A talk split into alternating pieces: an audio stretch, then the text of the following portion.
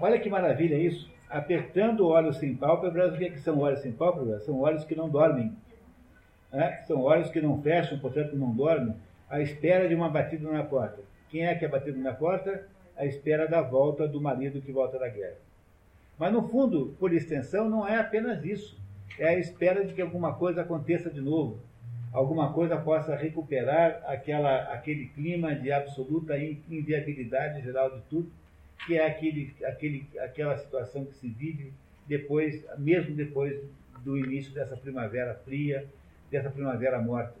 É isso que essas mulheres estão dizendo, que não conseguem fechar o olho à espera de alguma coisa que vai acontecer. É claro que aqui é, a conversa é em torno dos maridos, né? mas simbolicamente é muito maior do que isso. Espera-se muito mais do que isso. Reparem agora o que vai se dizer do Alberto aqui. Quando o marido de Rio deu baixa, eu disse: Não sabia então medir minhas palavras. Eu mesmo disse a ela: Depressa, por favor, é tarde. É, esse depressa, por favor, é tarde é o tal do, do aviso do fechamento do pub. Que é aqueles bares que tem na Inglaterra e na Irlanda que tem horário para fechar. Não é isso? Tá. Continuamos. Agora que Alberto está para voltar, vê se cuida um pouco.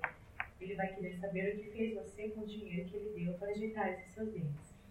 Foi isso que ele fez. Eu estava lá. Arranca logo todos eles, meu, e põe na boca uma dentadura decente. Foi isso que ele disse, juro. Já não aguento ver você assim. Muito menos eu, disse. E pensa no pobre Alberto. Ele serviu o exército por quatro anos, quer agora se divertir e se você não o fizer, outros o farão, disse. Ah, é assim. Ou qualquer coisa de parecido, respondi.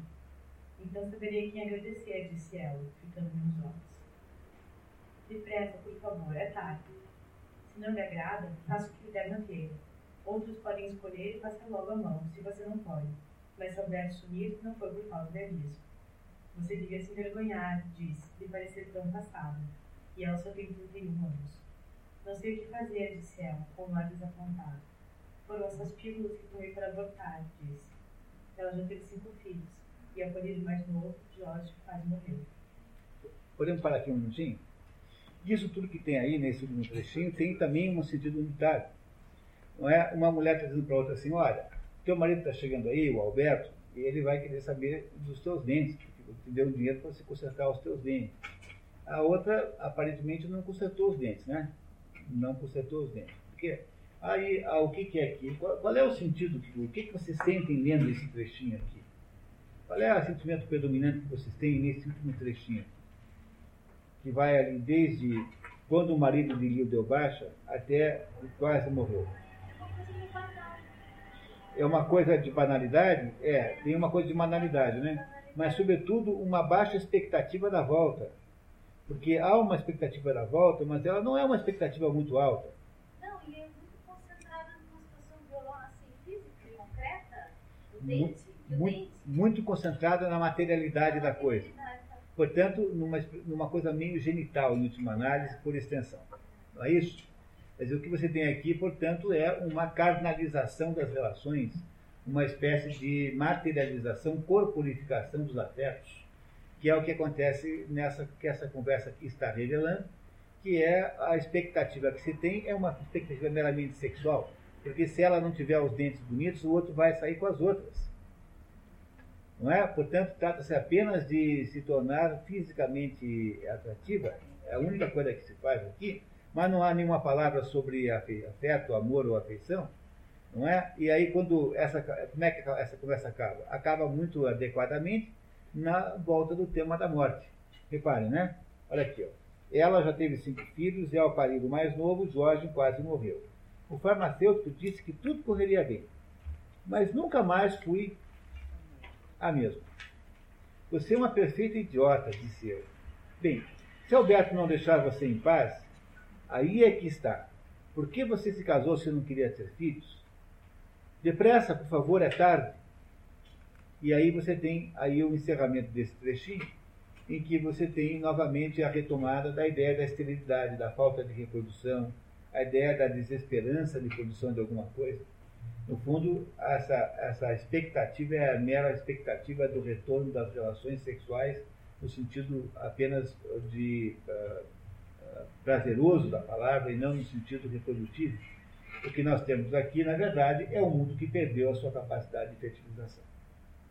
É isso que o poeta está querendo nos dizer aqui por volta dessas voltinhas todas que ele faz aqui. Como é que esse negócio vai ficar? Vamos saber daqui a 10 minutos, quando voltarmos do nosso café. Vamos lá? Vocês estão gostando da história não? Está muito cinzento. Essa, essa é uma história. Essa é uma história que, que é, digamos assim, é um, um texto hermético, é difícil de ler, é por, por várias razões, simultaneamente. No entanto, é um texto tão importante que nós temos aí é, mais ou menos o, a obrigação de fazer esse esforço, até para poder incorporar aí, né, é, esse texto nosso imaginário aí que me parece ser é, fundamental. Então vamos lá, caríssimos irmãos, estamos começando realmente. Vamos lá. O rumor que está desorganizando lá, está é, tá fazendo, tumultuando o café break. Muito bem, vamos lá. Eu queria então fazer um pequeno resumo muito rápido a história que nós estamos lendo, né, a peça que nós estamos lendo, chamada a Terra, deveria ser Terra Gasta, né, a melhor tradução possível, ela é narrada por um, por, um, por um narrador, que não sabemos quem é, mas certamente é o poeta, né? E o poeta começa a, a, a, a, obra dizendo que o abril é o mais cruel dos meses, apesar de abril ser tecnicamente um mês muito bom, porque é o mês em que vai ser possível plantar alguma coisa. Aqui a gente não tem essa ideia de neve que tem lá, né? mas no, durante o inverno todo você não planta nada.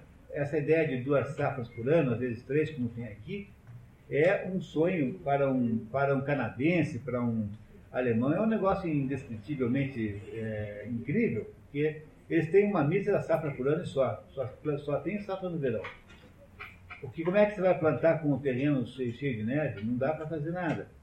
Então, o, o que aí é que abril, que representa o renascimento da vida, não está sendo recebido com a devida alegria, porque alguma coisa aconteceu, e essa alguma coisa que aconteceu é um desgaste geral das coisas, do mesmo modo que a Sibila envelheceu, porque não pediu a Apolo que mantivesse a sua juventude, mas só lhe desse vida longa, ela está cada vez mais próxima de um trapo de gente, né? cada, vez mais, cada vez mais destruída. E é isso, essa comparação que o autor faz logo de cara, na epígrafe, nos, nos dando a entender que este mundo em que ele está vivendo, de alguma maneira, parece-se com essa Sibila, parece-se com essa, com essa destruição. Quer dizer, é um mundo que foi inviabilizado de alguma maneira, por alguma razão. Mas o autor não se conforma com isso, a sua mente não está completamente entregue a essa ideia, e ele faz flashbacks. Né? Não, essa expressão flashback não é uma expressão do, do não é uma expressão do teatro, não é uma expressão né, do, do cinema, do, digamos, não é uma expressão da poesia, mas é o que ele faz. Ele faz, busca na sua memória reminiscências de coisas que já passaram, coisas que de alguma maneira estão desestruturadas, coisas que não dizem muito, não tem muito a ver, quer dizer, estão mais ou menos associadas livremente às outras coisas, é, tentando construir aqui ao mesmo, a mesma ideia de fluxo de consciência que era é, uma técnica, digamos, é, de, de, de, redação muito comum na, aí nesse, nessa época do, do, século. Não é? Todos os grandes artistas estavam tentando fazer isso, né? que é o fluxo de consciência uh, em que o, a, a, consciência vai contando as coisas. Lembrem que nós temos aí, nesse momento, uma grande, enorme prestígio na psicanálise, talvez relativamente maior do que hoje, pela sua, digamos, novidade.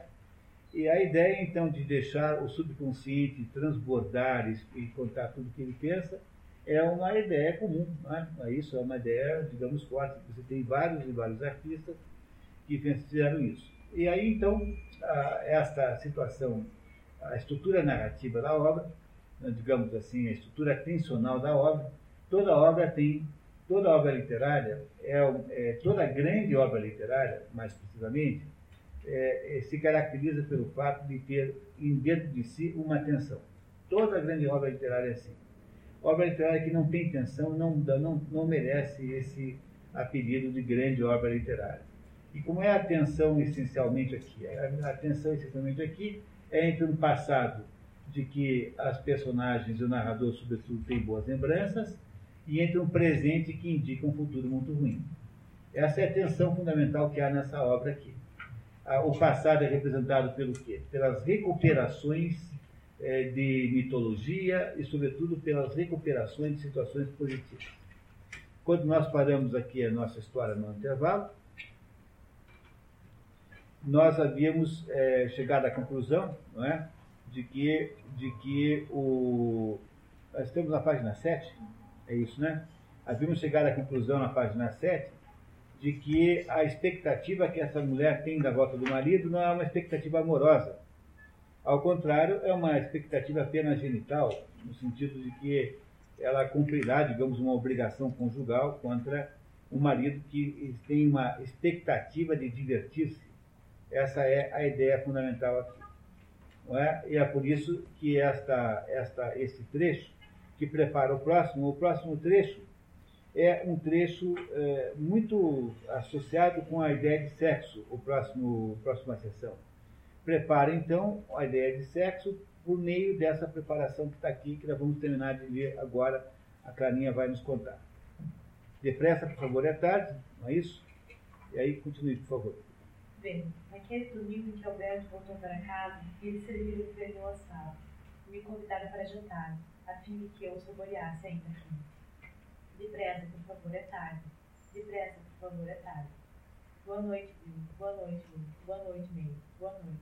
Tchau. Noite, noite. Boa noite, senhoras. Boa noite, gentis senhoras. Boa noite. Boa noite. Vocês estão sentindo nesse noite, noite, noite, na insistência com a noite, uma sensação de mergulhar no abismo? Vocês compreendem o sentido do que está sendo dito aqui?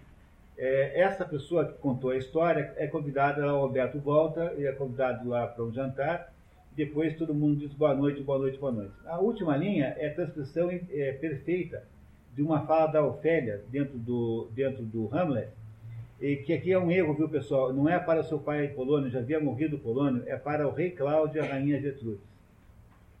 A Ofélia diz essas palavras, boa noite, senhor, boa noite, senhora, boa noite, senhor, um pouco antes de enlouquecer completamente. Se você não tem a referência do Hamlet, você fica, fica difícil de entender a ironia desse boa noite, boa noite, boa noite aqui, porque a boa noite é o quê? Boa noite é uma, um aviso que você vai dormir, quer dizer, uma, é, uma, é, uma, é uma, digamos, é, um, é um, uma boa vontade para com o sono do outro, mas também boa noite tem um sentido irônico terrível, que é de agora começa a noite, vamos entrar nas trevas. As trevas agora é que irão, é que irão, que irão prevalecer é mais ou menos esse sentido aqui desse boa noite. Esse boa noite não tem um sentido positivo. Porque a oferta dando boa noite, como diz assim, agora virá a noite e vamos ver se nós nos salvamos disso. A coitada da oferta não se salva, ela acaba morrendo, né? Ela se, mais ou menos, se suicida. Numa das cenas mais tocantes e mais impressionantes da literatura mundial, em que, então, a rainha Gertrudes vem e conta como foi que a, a Ofélia se matou naquele poço que existia embaixo de um salgueiro, de um chorão, a descrição daquilo e depois a, a musicalização que foi feita disso, né? Né? que é a Berlioz, que é, que é uma das mais bonitas que você pode ouvir, e tão bonito que é isso. Pois aqui, essa noção de boa noite, boa noite, portanto, não é uma noção neutra, no sentido de ser apenas o cumprimento que você faz por educação, mas é uma noção associada a, ao cair um pano sobre a claridade, a perder a claridade, a, a se perder de vista os contornos da, do mundo claro e iniciar o mundo de trevas. Portanto, esse boa noite é a antivéspera, a anticâmara do enlouquecimento, como foi com a Ofélia. Tá? A Ofélia, no caso da Ofélia, foi assim. Sermão do Fogo, terceira parte. O dossel do rio se rompeu. Os derradeiros dedos das folhas agarram-se às úmidas entranhas dos barrancos pressentido, o vento cruza a terra estiolada. As ninfas já partiram. Meu Deus, as ninfas já partiram? O que é um rio sem suas ninfas? As ninfas do Tejo, não tem as ninfas do Tejo? Longo tempo choraram a morte de Inês, não é? Lembram das ninfas do Tejo que choravam a morte de Inês e Castro? Rio, as, as ninfas de um rio, as ninfas do mar, ou seja, as entidades espirituais, que são as entidades que avivam, são a alma daquela, daquela água. Se o Tâmisa não tem mais ninfas, se elas já partiram, é porque o Tâmisa já não tem mais vida. Entre as coisas que estão se estiolando é a própria alma da, do rio, a própria vida do rio. Reparem, está falando agora do quê? Está falando agora do, do rio, do céu do rio se rompeu. É o espírito que partiu. Né? Os derradeiros dedos das folhas agarram-se às úmidas entranhas dos barrancos. É, aquilo, o que sobrou está se agarrando para não morrer. Impressentido, sem ser sentido, o vento cruza a terra estiolada. As ninfas já partiram. Que maravilha de, de, de maravilhosa imagem poética para dar uma ideia da morte do rio. A morte do rio não como razões de punição apenas, mas por razões muito mais do que isso. É a própria alma do rio que morreu, a alma da água corrente, a alma da, daquela, daquele, do rio que implica, na verdade, o devir, é o futuro que morreu. Não é? O rio não é o devir, não é aquilo que vai, vai acontecendo, vai passando, isso é que morreu. Essa possibilidade de, de, de viver. Reparem só como vai ficando bonito isso agora. Doce corre suave, até que meu canto termine. O rio não suporta garrafas vazias, restos de comida, lenços de seda, caixas de papelão, pontas de cigarro e outros testemunhos das noites de verão. As ninfas já partiram. É, os ecologistas gostam de citar isso aqui como sendo uma, uma, um apoio à sua causa, mas o T.S. Eliot não estava falando dessas besteiras, né? Você sabe disso. Tá? E seus amigos, os ociosos herdeiros de magnatas municipais, partiram sem deixar vestígios. As margens do Le Mans se entendem, eu acho ali. É, eu não consigo descobrir, não consigo descobrir o que é herdeiro dos magnatas municipais. E não encontrei ninguém que me ajudasse também, de modo que vamos ficar com essa misteriosa expressão aí para sempre. Não é? Nunca mais vamos saber. Ou quase isso, viu que dramático, né? Dramático. Não é? Partiram sem deixar vestígios, as margens do Le Mans sentei-me lá chorei. Isso é uma é uma, uma analogia, é? uma referência aos judeus que sentavam, aos, aos, que quando foram ao cativeiro da Babilônia, sentavam nas margens do rio Eufrates e do rio, do rio é, Tigre e choravam por causa da sua situação de escravo. Também aqui o nosso narrador está sentado às margens do Lago, Lago Clemã, que é o Lago de Genebra, aquele lago que fica lá na cidade de Genebra, e, e a história é a mesma, está se chorando alguma coisa que se perdeu. Não é? Perdeu-se o quê? O espírito, perdeu-se a alma, perdeu-se aquilo que fazia as coisas existirem. Doce Tâmisa, corre suave, até que meu canto termine. Doce Tâmisa, corre suave, pois falarei baixinho e quase nada te direi. Atrás de mim, porém, numa rajada fria, escuto o chocalhar dos ossos, meu riso ressequido tangencia dedo. Um rato rasteja macio entre as ervas daninhas arrastando seu viscoso ventre sobre a margem, enquanto eu desço no canal sombrio durante o crepúsculo de inverno, olhando por detrás do gasômetro, a meditar sobre o naufrágio do rei meu irmão e sobre a morte do rei meu pai, que antes dele pereceu. Aqui, pessoal, é, peraí, é o gasômetro, né? É isso. É preciso aqui parar aqui explicar para vocês isso e ela reler, porque senão vocês não vão entender isso.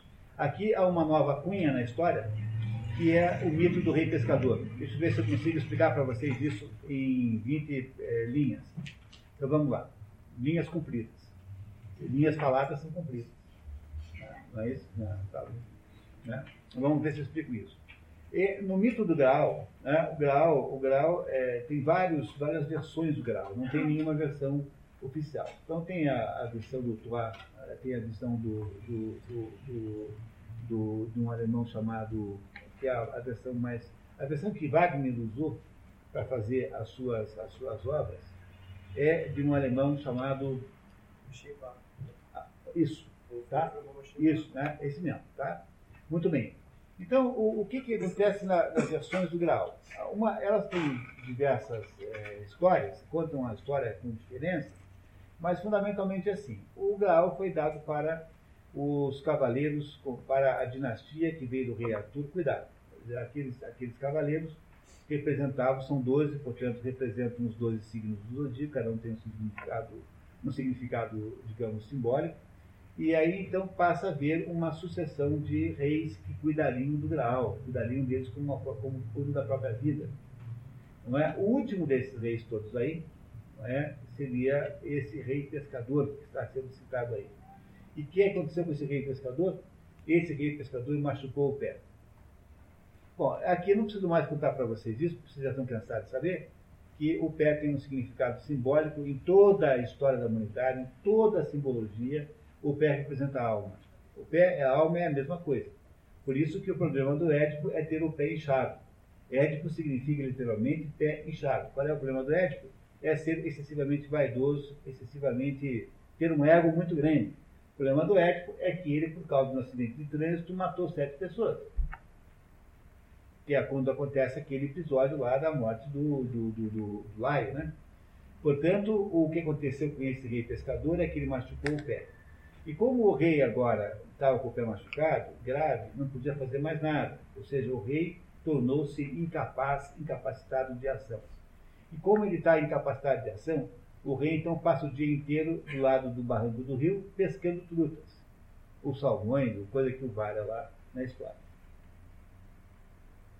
Entenderam a ideia do rei pescador? O rei pescador chama-se assim porque ele é um rei que mudou a sua vida e destinou à pesca, porque ele andou machucando o pé. Machucar o pé, em sentido simbólico, significa perder a sua capacidade de ação. Essa é a história que não está no Christian de Troyes, está na outra versão do Ephraim from, from Wolfram von Reichenbach, né? Né? essa versão que está dentro do Wolfgang von. Eschenbach, Eschenbach, muito bem. Essa é a versão que o Wagner usou para chupar as, os quadros né, eh, da, da, da, da ópera que ele construiu. E esse rei pescador, então, representa simbolicamente o quê? Representa simbolicamente a, a incapacitação humana de conseguir defender o quê? Defender o quê? Uma causa mas quando você não está mais eh, defendendo o grau, não é que você não esteja mais defendendo um objeto que você tinha que guardar militarmente. O que você não consegue mais defender é a origem, é a formatação original da própria concepção existencial que deu origem àquilo. Aquilo que é a concepção da mistura do, da religião celta com o cristianismo. Ou seja, o que o rei pescador não consegue mais fazer é, é, é ser capaz de segurar, uh, segurar aquela, aquela causa. Ele não é mais capaz de defender uh, uh, o sentido, o, o modelo cosmológico cristão de vida, que é esse modelo que formatou não é? a, digamos, a Europa moderna. Aquela Europa, o que é a busca do grau? A busca do grau é a recuperação daquela, daquela abordagem moderna cristã que foi formatada pela mistura do que havia sobrado de São dos, das tradições célticas, nórdicas, com aquilo que era trazido pelo cristianismo, que a novidade. Entenderam isso? Agora, quem vai falar, a Clarinha vai reler esse pedaço todo, quem está falando é o rei pescador. Atrás de mim, porém, uma rajada fria, escuto o chocalhar dos ossos, e um riso ressequido tangencia o rio. Um rato rasteja macio entre as ervas daninhas, arrastando seu viscoso ventre sobre a margem, enquanto eu pesco no canal sombrio durante o crepúsculo do inverno. Crepúsculo do inverno, quer dizer, crepúsculo do inverno é assim, a morte mesmo, né? É o fim da vida. Página 7, ela está relendo. Ela está relendo, pessoal, o último pedacinho, tá? Rodeando por detrás o gazômetro a meditar sobre a naufrágio do rei meu irmão e sobre a morte do rei meu pai, que antes dele pereceu. Brancos corpos nus sobre úmidos solos pegajosos e ossos dispersos numa seca e espreita água furtada, que apenas, apenas vez por os dos fatos do baralho. Apenas os ratos movem-se nesse ambiente de morte e desolação, que é o ambiente em que o rei pescador está inserido agora. O que ele está dizendo que é que a provável causa desta é, decadência, desta desolação moderna, está associada à destruição da própria, do própria guarda, da própria manutenção dos valores é, do Graal que estavam aí, aí, que estavam então dedicados a, a, a, uma dinastia, cujo último representante é, não pode mais fazer, né? que é o rei pescador que agora só pesca. De acordo com a mitologia céltica, com a mitologia, desculpe, germânica, não céltica, a única pessoa que pode recuperar isso é o Percival. O Percival é um dos cavaleiros da Tábua Redonda. Então ele representa simbolicamente o renovador, representa aquele sujeito que vai recuperar a tradição, e esse é o sentido da própria história que Wagner escreverá de Percival. Percival é o sujeito que está recuperando a capacidade de eh, lutar por aqueles valores antigos, ou seja, está recuperando as fontes e as origens da própria germanidade, de acordo com Wagner. Né? Não é isso? No entanto, se dependemos do rei pescador, estamos completamente perdidos, porque dele não virá mais nenhuma ação e esta, esta digamos, inércia, esta incapacidade, esta, esta incapacidade de ação, não é isso? Essa inação é que é a, é a razão de tudo. Agora, preste atenção, que agora haverá aqui mais uma espécie de cunha que é uma recordação, tá? Então, quando começa agora esse atrás de mim, esse atrás de mim vai até, até onde eu pararei, não é a continuação da conversa do rei pescador, é mais uma cunha. Reparem, por favor.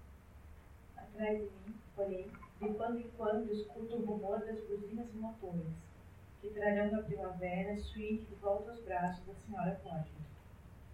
Ó a lua que luminosa brilha sobre a senhora Porter e sua filha, ambas a banhar os pés em borbulhante sola. Isso é uma lembrança que tem o narrador de um episódio em que alguém chamado Sweeney, que é uma menina, morreu.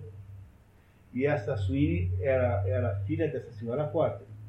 E ele então está lembrando um tempo, né? Ele lembra um tempo em que, em que uh, a, se tinha esperança que na primavera, que é quando ele está agora em abril, pudesse haver a recuperação, a devolução da menina aos braços da sua mãe. Isso é que ele não consegue mais chegar no mundo moderno. Então, repare que novamente aqui se repete o padrão estrutural cor do poema, e que ele está o tempo todo fazendo essa contraposição entre coisas antigas que eram boas e coisas novas que são ruins. Antigas boas e coisas novas que são ruins. Aí ele recupera no finalzinho agora dessa história, não é isso? Recupera aqui a nossa Filomena. Vejam só a Filomena ali. E voz um function cantando lá fora. Tio, tio, tio, tio, tio, tio, tio, tio, tio. Tão rudemente violada. Tira, você ficou um rocinol perfeito. Foi a melhor, foi a melhor, melhor interpretação de Rochinol que acho que alguém já fez até, até, até hoje. Né? É isso? Né? Essa, essa expressão, essa linha, ou se, se voit d'enfant, chantando na coupole, significa mais ou menos, né? Essas vozes infantis cantando sobre o domo, é, é, é, uma, é, uma, é um verso que vem do, da, do, do soneto principal de Paul Verlaine, que conta essa história mesmo, né? Conta a história de participar, e é apenas uma, uma, é apenas uma menção que faz aqui o autor ao que? A voz d'enfant, vozes de crianças. Depois o passarinho cantando. Ou seja, ela está tá aqui retomando como contraste aquele mundo que, antigo, que ele tinha visto antes. Quando ele diz assim, atrás de mim, quer dizer, no passado, né? Aquele mundo em que havia ainda esperança da Sweeney voltar para a senhora Potter, foi substituído por um mundo onde só há murmúrios. Que é esse agora que ele acabou de nos explicar de novo. Ele retomou, mostrando aqui os murmúrios das crianças e mostrando aqui os murmúrios dos passarinhos que são da Filomena, né? A Filomena, porque é tão rudemente violada, está falando da Filomena no final ali. Tereu é o violador, cunhado e violador. Quer que falar agora? Agora ele vai, ele vai voltar para a cidade de Londres e quem vai falar de novo aqui agora é a Maria. Lembra da Maria? Aquela que andou namorando lá no Hofgarten, lá no início. Vamos ver agora o que, que a Maria nos diz. Cidade Real. Sob a fulva neblina do meio-dia de inverno, o senhor Eugênio, mercador de Esmirna, a barba do caseiro moço cheio de passas coríntias, CIF Londres, documentos à vista, convidou-me em seu francês lugar, demótico, eu diria, almoçar no Cannon Street Hotel e a passar um fim de semana no metrópole. É, um, um francês demótico e um francês popular. Demótico no sentido de que é popular, né? Isso aqui é o sentido de demótico. E aí então temos aqui mais uma cunha de uma de uma de uma para que que está esse pedacinho aqui, né? Qual é o sentido dessa estrofe aqui? Essa estrofe é para preparar uma avaliação sexual da história que será feita agora em seguida. Ou seja, a Maria é convidada, né, para passar um final de semana com um mercador. Não é, não é uma situação muito muito romântica, né? Ou seja, é uma espécie de mercantilização sexual também, não é? Não parece a vocês? Não é? A moça é convidada por um mercador que a vê também como uma espécie de mercadoria e vai convidá-la para passar lá o final de semana no hotel de luxuoso, qualquer coisa lá, sei lá. E aí entrará agora na história a pessoa que, de acordo com T.S. Eliot, é a mais importante personagem da história, que é o Tiresias. Tiresias, vocês conhecem de longa data. Tiresias é um vidente cego, que, uh, o vidente cego que é, é, é, muito importante no Édipo Rei, também é importante em Antígona, e também, se vocês lembrarem bem, também é importante na Odisseia, porque ele é que é consultado por Odisseu e os seus companheiros, que descem ao Hades para perguntar a ele como é que continua a viagem para a sua terra, Ítaca. E Tiresias havia morrido, morava no Hades e dá as informações todas que Odisseu gostaria de ter. Mas sobre é, Tiresias, é preciso saber mais coisas para vocês entenderem o que virá em seguida. Tiresias era um jovem sem grande importância, um jovem comum, pastor, e ele um belo dia encontrou, essa é uma da a versão mais, digamos assim, mais conhecida de Tiresias, um belo dia ele encontrou duas cobras copulando, duas serpentes copulando.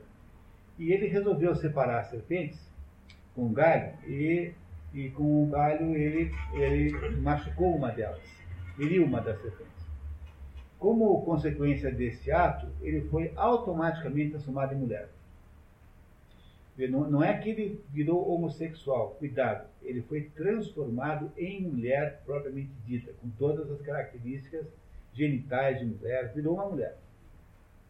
Sete anos depois, Tiresias, passando lá, naquele mesmo lugar, é, encontrou novamente duas serpentes copulando.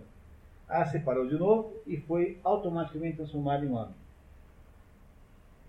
Portanto, Tiresias é a única criatura que se conhece na mitologia que tenha a experiência da vivência macho e fêmea, porque existem seres bissexuais, entidades andrógenas, mas é, Tiresias não é nada disso. Ele é um, um homem durante sete anos e mulher durante sete anos. Portanto, ele viveu as duas realidades completamente, a feminina e a masculina. Quando é, aí um belo dia Hera e Zeus estão discutindo, como sempre uma futilidade, né?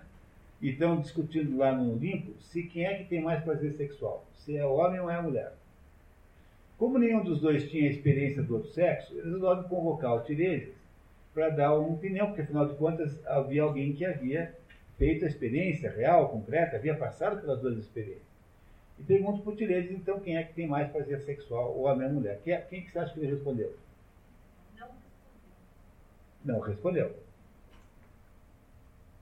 Ele disse que era a mulher. A mulher tinha mais prazer, tinha incomparavelmente mais prazer sexual do que o homem. Quando a Hera ouve essa, essa informação, ela fica furiosa porque ela acha que o Tiresias havia acabado de entregar um segredo feminino para o mundo. Não é? Porque as mulheres faziam de conta que não tinham prazer sexual e no fundo tinham. E aí então ela o cega, ela cega, o cega automaticamente, como punição pela sua indiscrição. Como Deus tem pena de Tiresias, porque afinal de contas, o que, que ele fez de errado, não sei responder a pergunta que ele fizeram. Então Zeus lhe dá o dom da profecia. E foi assim que o Tiresias passou a ser um profeta cego. Essa é a história. Essa é uma história maravilhosa. Eu, eu sei que essa história daria para fazer, na mão de um psicanalista, daria para fazer um livro de mil páginas dessa, dessa historinha aí. Né? Essa história é uma história extraordinária. Tá? Não vamos nem debater muito aqui, porque a gente não tem tempo. Mas essa é a história, essa é a razão que se explica, que se explica por que, que Tiresias acabou sendo cego e profeta. Vidente, né? Ele não é profeta, ele é uma espécie de vidente. Ele teria sido é, punido e, ao mesmo tempo, recompensado pelo casal olímpico pela sua, pela sua, pela sua resposta à tal da pergunta que lhe foi feita. Já que ele era o único fulano que se conhecia que havia tido a experiência de ser homem e ser mulher, completamente durante sete anos, cada uma das duas experiências. É, isso, quer dizer, a do homem durou mais, né? Porque, afinal, né? Ele já era homem quando foi transformado em mulher. E é por isso que nós precisamos saber isso para entender o que virá agora. É? Agora quem vai falar é o Tiresias. O Tiresias entra na conversa. A hora de violácia, quando os olhos e as costas das mesas de trabalho renunciam, quando a máquina humana aguarda como um trevidente passe à espera, eu, Tiresias, embora cego, palpitando entre duas vidas. Vida do homem e da mulher. Palpitando entre duas vidas, homem e mulher. Um velho com as tetas engelhadas, posso ver, nessa hora violácea, um momento crepuscular que luta rumo ao lar, e que do mar devolve o marinheiro à sua casa. É, essa é uma, uma poesia da Sá. Tem uma, uma. O T.S. Eliot confessa que tentou fazer do jeito que a Safra queria escrever. Tem, portanto, uma conotação dessa poetisa é, grega chamada Safra. Ele tem as tetas engelhadas Quer dizer, ele tem as tetas vincadas, ele tem, é, manteve no seu corpo características femininas, no sentido de ter uh, ainda mantido alguma coisa de mulher, né? A datilógrafa que ao lar regressa à hora do chá, recolhe os sobres do café da manhã, acende o fogareiro improvisa seu jantar em lápis e conservas suspensas perigosamente na janela, suas combinações secam ao toque dos últimos raios solares. Sobre o divã, à noite, sua cama, empilham-se meias, chinelos, batas e sutiãs. Eu, Tiresias, um velho embrulhado as tetas, percebo a cena e antevejo o resto. O T.S. Olha diz que o Tiresias é a mais importante personagem porque é o único que consegue entender o antes e o depois ao mesmo tempo. Porque ele tem essa ambiguidade existencial, tá vendo? Então ele está dizendo assim que ele, que tem a experiência dos dois sexos, vai agora está agora contando a história da secretária que chegou em casa à noite e o que vai acontecer com ela, tá? Continuando. Também eu aguardava o esperado convidado. Por quê? Porque ele também sabe o que é ser mulher. Ele esperava o candidato porque ele tem a ideia da, da, da natureza feminina. Chega então um rapaz com marcas de vestido um insignificante balconista de olhar atrevido. Um desses tipos à toa em que a arrogância senta tão bem quanto a cartola na cabeça um milionário de Bradford. O momento é agora propício, ele calcula. O jantar acabou. Ela está exausta e entediada. Ele procura então envolvê-la em suas carícias, não de todo repelidas, mas tampouco desejadas. Excitado e resoluto, ele afinal investe. Mãos aventureiras não encontram resistência. Sua vaidade dispensa a resposta e faz da indiferença uma dádiva. E eu, Tiresias, que já sofrera tudo que nessa cama ou divã for encenado, eu, que ao pé dos muros de Tebas me sentei e caminhei por entre os mortos mais sepulcros. Aqui é uma dificuldade de tradução também. Uh, se estiver falando do Polinices, aquele episódio da, da morte dos filhos velhos, então esse aí tal de morto mais sepulcro, que, que na verdade é lowest of the dead, né, é o, o morto mais des, desrespeitado de todos, que foi o Polinices. É, se ele está falando dos mortos em geral, ele está falando dos mortos menos merecedores de crédito. É isso que me parece, portanto, que a tradução que foi feita é um pouco é, aí um, pouco esclarecedora no sentido do que possa ser essa expressão aí do Tiresias. Como for, você sabe que ele era lá de Tebas, né? Não é isso? Então a história de Édipo em Tebas, a história de Antígona em Tebas, etc. Ao despedir-se, concede-lhe o rapaz um beijo protetor e desce a escada escura, tateando seu caminho. Ela volta e mira-se por um instante no espelho, quase esquecida do amante que se foi. Cérebro vagueia-lhe o difuso pensamento. Bem, já terminou, e muito me alegra sabê-lo. Quando uma bela mulher se permite um pecadilho e depois pelo seu quarto ainda passeia sozinha, ela não deita os cabelos em automático gesto e põe um disco na vitrola. Vocês compreenderam o que, que o Clay está dizendo? Ele está dizendo assim que ele, como homem e mulher, na condição de homem e mulher simultaneamente, sabendo como as duas coisas funcionam, está descrevendo aqui uma, uma, uma situação em que essa fulana perdeu completamente o, o interesse pelo outro. Quer dizer, é uma mulher desinteressada que faz aqui uma transa burocrática com um fulano, que é um fulano medíocre em si, basicamente. Ou seja, o que o Tiresias está aqui descrevendo é mais um capítulo da enorme infertilidade, da falta de capacidade de fertilização que há nesse mundo que, ele uh, que eles estão vivendo agora. O Tiresias foi chamado para fazer um testemunho, porque essa moça é moderna, né? É isso? A moça é moderna. E quem o Tiresias está interpretando do ponto de vista da sua sabedoria, digamos, ambissexual. Ele não é bissexual, ele é ambissexual. Ele tem as duas, os dois sexos dentro de si. Ele tem a experiência concreta da feminilidade e a experiência concreta da masculinidade. Esta música ondula junto a mim sobre as águas, e ao longo da Strand, Queen Victoria Street acima, Ó cidade, cidade. Às vezes posso ouvir. Na memória, ouvir na memória, não é isso?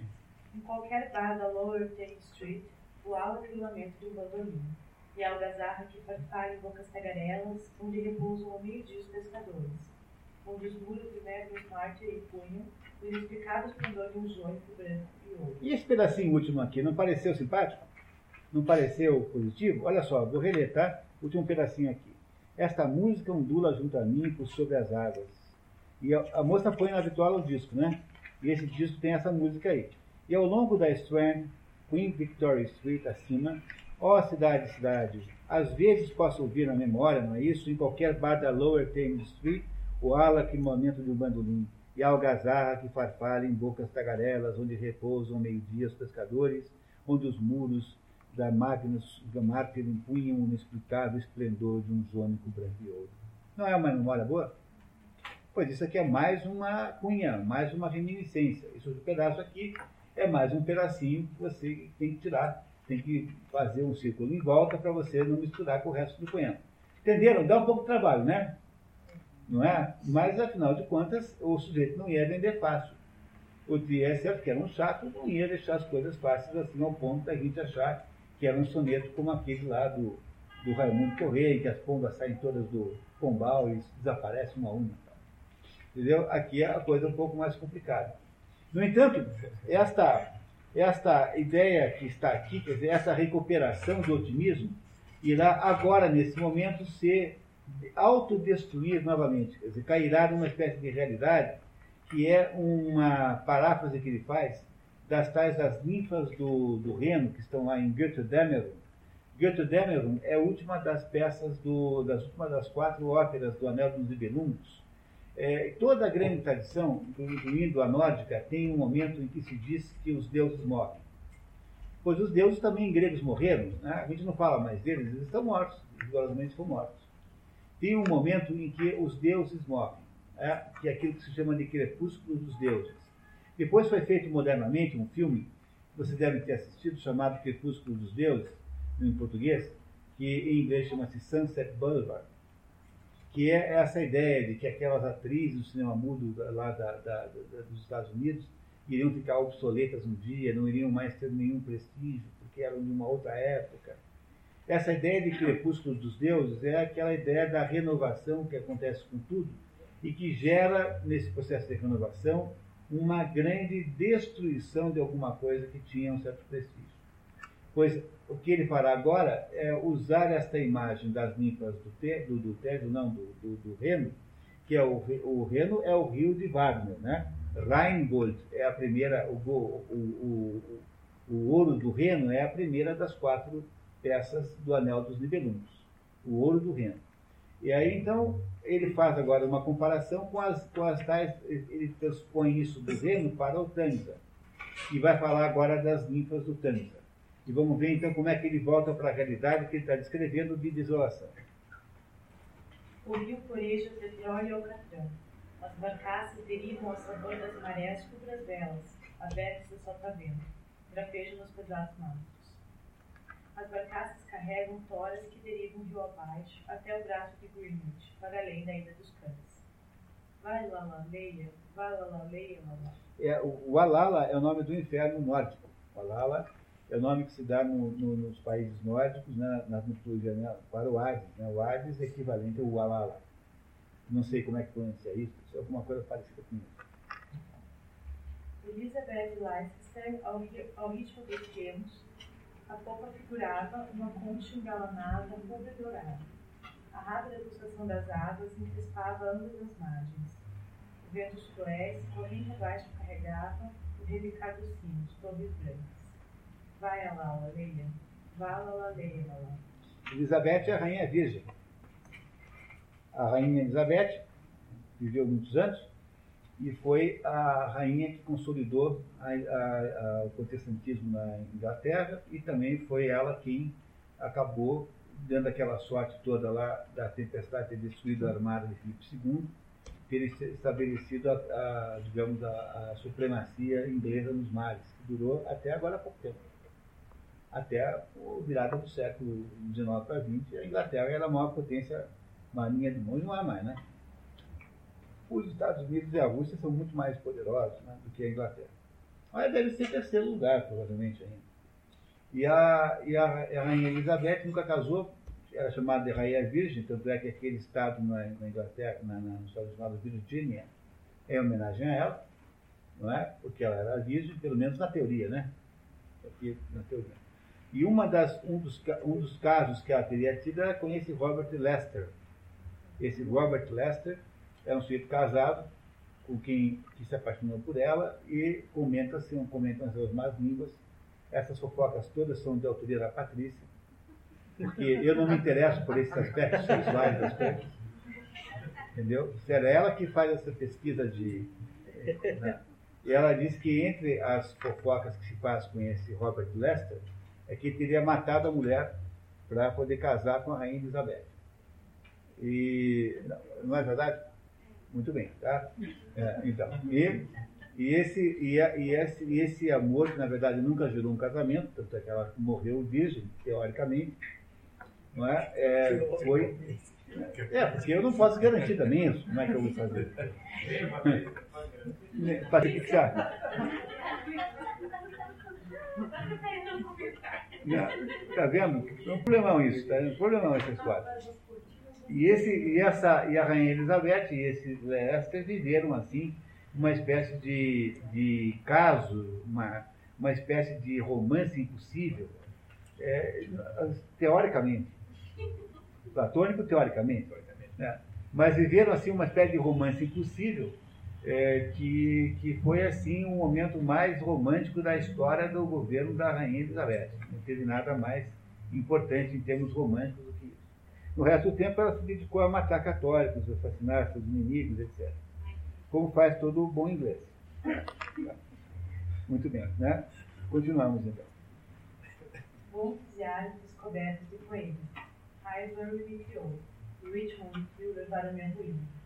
Perto de Richmond, ergui meus joelhos. Isso aí é a descrição do romance dos dois, viu? Essa história aí, a história que agora está lendo, é uma transcrição de elementos daquela, da, da, da situação que os dois viveram. Ao fundo da canoa estreita que me reclinaram. Meus pés estão endoidos, meu coração debaixo de meus pés. Depois do que fez, ele chorou. Prometeu começar tudo outra vez. Nada lhe censurei. De que me iria me sentir? É a rainha Elizabeth falando, hein? Nas areias de Margate não consigo associar nada com nada. As unhas quebradas e encardidas as mãos. Meu povo, humilde povo que não espera nada. E aí então você tem uma espécie de, de, de flash sobre. De, de flash não, de. Aqui uma espécie de retrato da relação entre esses dois aí. Agora o que vai acontecer aqui é entrar Santo Agostinho na conversa, eh, não é? Santo Agostinho dizendo, a Cartago então eu vim. Então, Santo Agostinho vai contar como é que ele foi cair naquela farra em Cartago.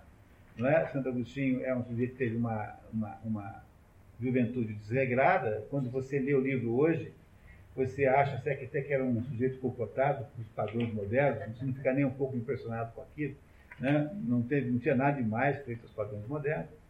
E ele, dessa vida, digamos, pecaminosa e desregrada, irá produzir, então, a sua recuperação moral é, tornando-se cristão. Nesse momento aqui ainda não era cristão.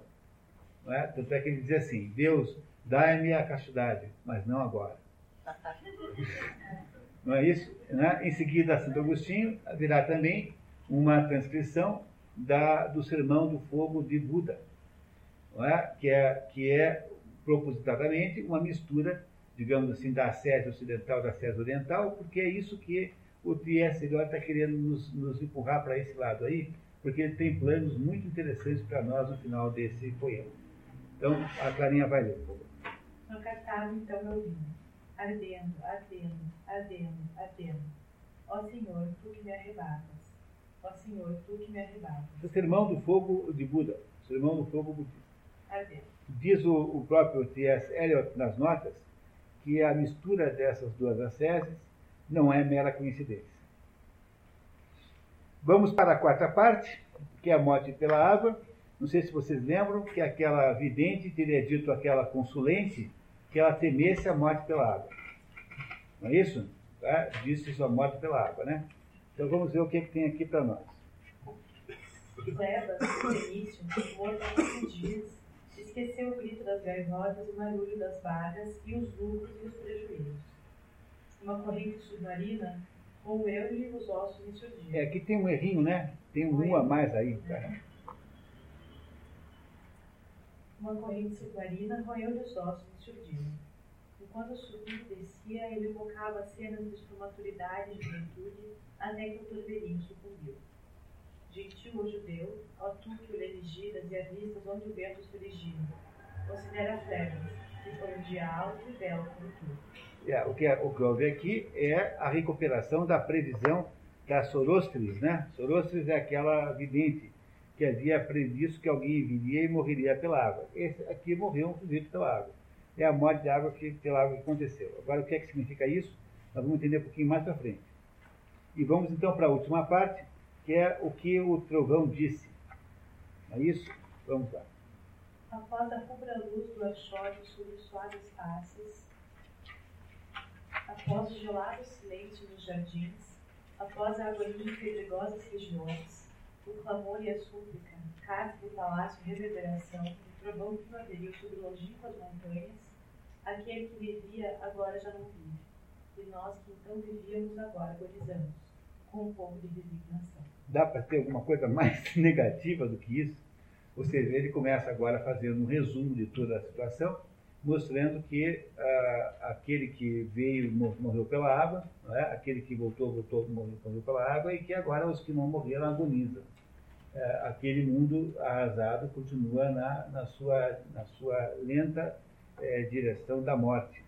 É isso que ele vai descrever. Ele, na verdade, descreverá aqui até o fim, uma, em, em- em termos poéticos, maravilhosamente bem, mas é claro que um pouco de modo um pouco triste, né? É esta desesperança que cerca todo o processo, toda a vida em que ele vive. Aqui água não há, mas rocha apenas, rocha. Água nenhuma. A água é vida, né? A água é possibilidade de fertilidade, não há mais isso.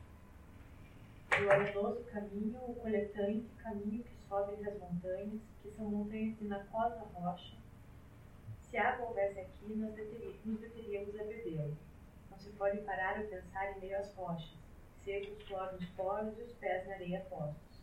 Se aqui só houvesse meio às rochas, montanha morta, boca de dentes caniados que já não pode cuspir.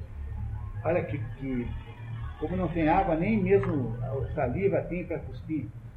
Não é? Então há, na verdade, a destruição de toda aquela possibilidade de vida eh, que não há mais. Não há mais água, só há morte. Só a morte é possível naquele momento. Aqui de pé não se fica ninguém se deita ou senta. Nem o silêncio vibra nas montanhas. Apenas o áspero e seco trovão se enxuga. Sequer a solidão floresce nas montanhas. Apenas sobre as faces taciturnas que escarnecem e rosam. Espreitar nas portas de casebres calcinados, se água houvesse aqui. Vocês sentem o. Mesmo que a gente não entenda todas as palavras, todas as ligações sintáticas, vocês sentem um clima de terrível, de terrível destruição que está sendo descrito aqui. Isso é força poética. Reparem que um bom poeta não precisa fazer rimas necessariamente para fazer boa poesia. Tem que saber fazer o quê? Tem que saber fazê-las, né? Ele sabe fazer, porque tem poemas maravilhosamente bem rimados. Mas é aquela história, né? Só o poeta pode quebrar a forma. Não é possível fazer isso sem Só o mestre quebra a forma. Ele pode quebrar a forma do verso branco, pode criar o verso branco, uma vez que ele sabe fazer versos rimados. É? No entanto, mesmo sem a rima, ele nos dá a absoluta sensação eh, psicológica do que ele quer nos dizer. Ele quer nos mostrar que tudo está desesperançado, que não há mais o que fazer, está tudo meio perdido. Não, Rocha. Se aqui houvesse rocha, que água também fosse. E água, uma nascente, uma poça entre as rochas. Se ao menos o sussurro de água aqui se ouvisse, não a cigarra ou a canoura relva seca, mas a canção das águas sobre a rocha, onde gorjeia o trono solitário nos pinheiros. Vitram, vitram, vitram, vitram. Mas aqui água não há. Aqui água não há. Aqui há infertilidade. Sem água não há possível ter fertilidade. Então, o que há é a destruição de todo o potencial de vida do processo.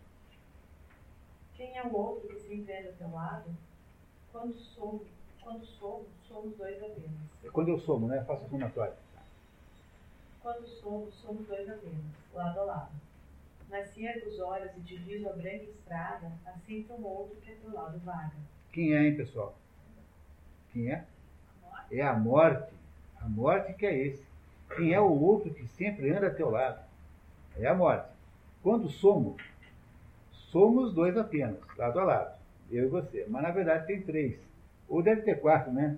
Provavelmente também tem a morte que segue a ele, né, narrador? As guirás envolto sob um manto escuro, encapuzado. Não sei se de homem ou de mulher se trata. Mas quem é esse que segue do outro lado? É a morte.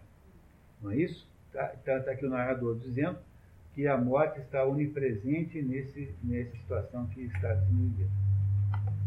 Que som é esse que alto pulsa no espaço, sussurro de lamentação materna? Que embustadas orbes são essas que chameiam sobre planície sem fim, tropeçando nas letras da terra, restrita apenas a um raso horizonte arrasado, que cidade, arrasado, que cidade se levanta acima das montanhas, fendas e emendas e estalos no ar violáceo, torres cadentes, Jerusalém, Atenas, Alexandria, Viena, Londres e Reais. São todas cidades grandes, né? Atenas, Alexandria, Viena, Londres e Reais, todas irreais. Todas elas espectros de existência humana. Aqui também um libelo contra, contra a urbanização, contra a vida em cidade, contra o excesso de cidade, contra o excesso de artificialidade na vida. Não é que som é esse que alto pulsa no espaço, sussurro de lamentação materna, sussurro de lamentação materna, ou seja, gente que se lamenta como se fosse com a mãe se lamentando. Que enguçadas, enguçadas são encapuçadas, né? Hordas, grupos humanos são estas que enxameiam, ou seja, são como enxames de abelhas, sobre planícies sem fim. Planície sem fim é porque está tudo arrasado, não há árvores, não há mais nada, tudo virou terra arrasada tropeçando nas gretas da terra. As gretas são as, as gossorocas, são os, os, os, as aberturas, né? As ranhuras na terra.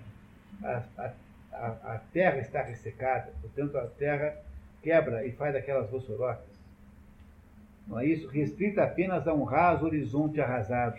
Só existe um raso horizonte arrasado, que se levanta acima das montanhas. Não há Fendas e emendas e estalos no ar violáceo, torres cadentes. Essas cidades todas são irreais. Não há mais nada de real nisso. A mulher estendeu com firmeza seus longos cabelos negros e uma área sussurrante nessas cordas modulou. Olha que beleza isso, né? Nas cordas do cabelo da mulher, uma área sussurrante ondulou, modulou como se fosse né, como se fosse cordas de um instrumento musical. E morcegos de faces infantis silvaram na luz violeta, bufando suas asas e rastejaram de cabeça para baixo na parede enegrecida. E havia no ar torres emborcadas, regendo reminiscentes sinos, que outrora as horas repicavam. E eco das vozes emergiam de poços exauridos de cisternas vazias. É a infertilidade absoluta. É, poços exauridos e cisternas vazias não há mais água, não há mais nada o que fazer. Quando a mulher faz esse som, quando ela produz esse som, os morcegos é que silvam. Os morcegos são animais, digamos assim, animais é, da noite, animais do escuro, da escuridão, Não são pintacículos, não são roxinóis, são animais, digamos, do mundo negro, do mundo escuro, do mundo das trevas, do mundo da, da, da, da baixa visibilidade.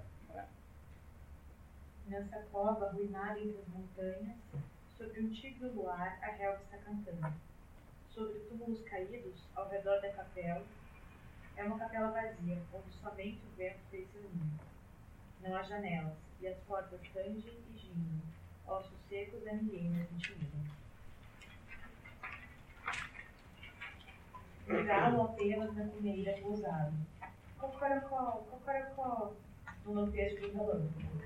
E uma rajada úmida vem depois trazendo a chuva. Ele está descrevendo o quê? Está descrevendo um cemitério. Você acabou de escrever um cemitério. Reparem como estão aqui todos os elementos. Nesta cova arruinada entre as montanhas, sobre um tibio luar, um luar muito fraco, a relva está cantando sobre túmulos caiados. A relva se deposita sobre túmulos caiados ao redor da capela, que é uma capela vazia, onde só o vento faz seu ninho, não há nada dentro. Não há janelas, as portas rangem e gingam, ossos secos a ninguém mais intimidam. Um galo apenas na comieira pousado, cocorocó, cocorocó, lampejo de um relâmpago, e uma rajada úmida vem depois trazendo a chuva. Vocês não acham belíssimo isso tudo? Quer dizer, é de, uma, é de um grau de, de, de qualidade poética maravilhoso, viu?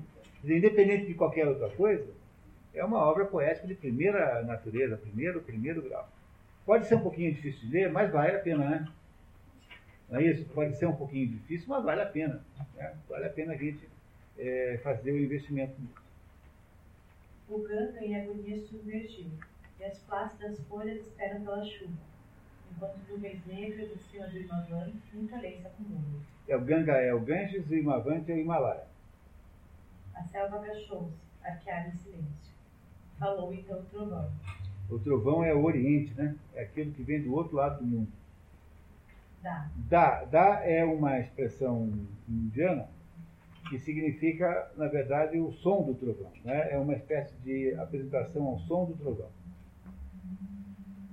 Data. Data. Então, lado dá uma observação muito importante que diz que data, da Yadvan e da Damiata, dar, simpatizar e controlar, são três eh, conselhos que se dá no Upanishad. Aí não está escrito isso, mas eu, eu devia ter posto. Ah, dar é para os homens, simpatizar é para com os demônios e controlar é para os deuses. São as três classes de pessoas que recebem esse conselho no Upanishad. Então, retornando, dar é para os homens, simpatizar é para os demônios e controlar para os deuses. Não é? Por exemplo, quem é que demos nós? Por que, que os seres humanos têm que dar alguma coisa? Para controlar a ambição. Compreenderam? Para controlar a ambição. Essa é a primeira recomendação. O que aconteceu até agora é que quando ele chega à conclusão de que está tudo acabado, ele agora fará finalmente um aceno com alguma possibilidade de recuperação. E que aceno é esse? Ele vai nos dizer quais são a, qual é a fórmula, né, qual é, nessa altura do campeonato que ele escreveu isso, ele havia estudado muita, muita mitologia oriental, havia feito muitos estudos orientais, e vai nos dizer então que o único jeito que tem de nós recuperarmos a fertilidade da terra é fazendo três coisas. Primeiro, fazendo como os homens, aprendendo a dar. A dar no sentido, no sentido de caridade mesmo, de, de entrega, porque afinal aí nós estaremos controlando nossas ambições. Então repare no conselho que ele dá de dar. Data. Que demos nós? Amigo, o sangue em meu coração se agita. A tremenda ousadia do momento de entrega, um século de prudência jamais se afogará. Por isso, e por isso apenas, existimos. E ninguém encontrará em nossos necrológicos ou nas memórias tecidas pela aranha caridosa, ou sob os lacres rompidos do espalho do escrivão em nossos quartos vazios. Então, tá? dar é a primeira maneira de fazer a recuperação da, da fertilidade. A segunda é Dayadvan, que é um conselho que se dá de modo geral para os demônios. E o que, que significa Dayadvan? É simpatizar. O que, é, portanto, simpatizar? É ter compaixão. Simpatizar sentido de compaixão. Os demônios deviam ter compaixão com aqueles que estão mal. Não é? E é, começa com o via-chave, que está referenciado em Divina Comédia, porque se vocês, vocês lembram naquele episódio do Ugolino, do Conte Ugolino, aquele que é preso na torre e é preso com os netos, e com o filho, e que apostou lá para morrer, e depois a, teriam acontecido atos de canibalismo. Então, o que veio do Dante é essa expressão, ouvir a chave fechando. Ele ouviu a chave fechando, esse pedacinho vem da Divina Comédia. Por isso que aqui é uma referência a Dante, por isso. Mas a segunda, o segundo conselho é compaixão. Vamos lá então ouvir o que é. Vamos. Ouvir a chave. Girar na porta uma vez e apenas uma vez na chave pensamos, cada qual em sua prisão. E quando nela pensamos, prisioneiros o sabemos. Somente ao cair da noite que etéreos rumores, por instantes, revivem o mal quebrado Coriolano. O Coriolano é, um, é um, uma personalidade histórica, tem uma, uma peça de Shakespeare chamada Coriolano, e a história de Coriolano é importante saber, e é muito simples, na sua simplicidade total. É um general romano que é, é recusado, quer dizer, ele, ele faz lá um, um, um, comete um feito militar, faz um feito militar extraordinário, recebe lá até mesmo o nome de Coriolanus, porque ele não chamava assim antes. Coriolanus é um nome de homenagem a ele. E ele, no entanto, é preterido, ele é, ele é, é em seguida, ele sofre uma rejeição da, da sociedade romana, porque ele tinha que, para poder obter o cargo de cônsul, ser aprovado pelo povo, e o povo não o aprova. Ele sente-se muito mal, preterido e, portanto, chateado, e vai se associar ao inimigo que ele mesmo havia derrotado. E liderando o inimigo com a mesma competência com que ele até então eh, havia feito com os romanos, ele eh, cerca Roma cerca Roma e, e Roma aí então é obrigada a vir, é, cai de joelhos, né? porque ela sabia que ele iria invadir. Ele pede a ele que não faça nada contra Roma, ele é romano. E ele está querendo fazer, aí aparece a mulher e o filho, que moram em Roma. Ele, obviamente, não se dá-se conta da loucura que é uma coisa dessa. E aí, então, ele inventa para os, os, povo que ele está dirigindo, que eu não lembro mais quem era, eu vou lembrar e ele inventa então para esses companheiros novos né, que ele havia obtido um acordo favorável em Roma e que não iria mais haver invasão da cidade. Os seus, os seus novos companheiros não acreditam, não, não, não estão interessados nessa solução pacífica e acabam matando-o. Essa é a história de Coriolano. É o sujeito que é rejeitado, que vai para outro lado, depois se arrepende, mesmo assim é morto no final. Não é? Quer dizer, o que, o que ele está aqui dizendo é que a compaixão é o segundo método pelo qual você consegue fertilizar a terra, recuperar essa desolação extraordinária que ele enxerga aqui. Essa é a segunda, segunda parte da solução final que T.S. Eliot está nos oferecendo aqui. Damiata. Damiata é controle, tá? É aquilo que se sugere que os deuses têm barco respondeu, alegre, a mão afeita, a vela e ao vento. O mar estava calmo. Meu coração teria respondido, alegre, mostrando obediente ao voo de mãos dominadoras. Sentei-me junto às margens a pescar. Aí, aí é o rei pescador que voltou, tá? Olha, é o rei pescador de novo agora falando. Não é isso? Então, controlar, hein? Controlar. Essa expressão damiata é controlar em sânscrito. Agora nós vamos voltar para o rei. Agora quem está falando de novo é o rei dominador, é o rei pescador. Entrei nos meus mares ao pescar, deixando atrás de mim a área da planície. Terei ao menos minhas terras posto em ordem? A ponte de Londres está caindo, caindo, caindo. Pois as coisas me pouco de Guilhermina quando fiamude que eles vão. Ó, andorinha, andorinha, defins da que terna la tua bonita com fragmentos tais foi que escolhi minhas ruínas. Pois então nos conforta. Jerônimo outra vez enlouqueceu. Data, Dayatma, Damiata. Shanti, Shanti, Shanti. Vamos tentar explicar isso um pedacinho aqui, que ficou um pouquinho poli, né, né? Não é isso? Então, vamos pegar aqui o pedacinho do rei pescador, tá? Dizer assim: Sentei-me junto às margens a pescar. Nós sabemos que só faz isso. Já sabemos isso, né? Deixando atrás de mim a arte da planície. Ele não está mais olhando para o problema, está desinteressado do problema. Terei ao menos minhas terras posto em ordem, está só interessado nas suas questões pessoais. A ponte de Londres está caindo, caindo, caindo. Portanto, a, a cidade está desmoronando, continua desmoronando ele pescando. Pois as coisas nele for porque é, que assim, né? isso vem da Divina Comédia, tem ali a tradução, e se escondeu também na chama alçada. É o Arnaud, Daniel Arnaud, que aparece no, no, no Purgatório, fala uma coisa lá para dentro e depois volta para a chama lá, ele está sendo, está tá se purgando e desaparece. Quan fian uti queridon a andorinha andorinha. Le conte de Aquitaine à la tour abolie. Essa é, uma, é, uma, é uma, um verso de Gerard de Narvaez, que significa o príncipe da Aquitânia, cuja torre foi destruída. Quem é que é o príncipe da Aquitânia? É o rei pescador, porque esse rei pescador não tem mais a sua torre, ele perdeu o seu poder. Com fragmentos tais foi que escorei minhas ruínas. Com fragmentos, coisas pequenas, fragmentadas, tentou escorar suas ruínas. Pois então vos conforto. Jerônimo outra vez enlouqueceu. Jerônimo é um, uma personagem de uma peça do Thomas Kidd chamada Spanish Tragedy, de um sujeito que enlouquece. Ele enlouqueceu. Data Dayadvan Damia Shanti Shanti Shanti significa paz, paz, paz. Ou seja, com, como final de grande clímax de definição dessa história, o que o, o, o, o T.S.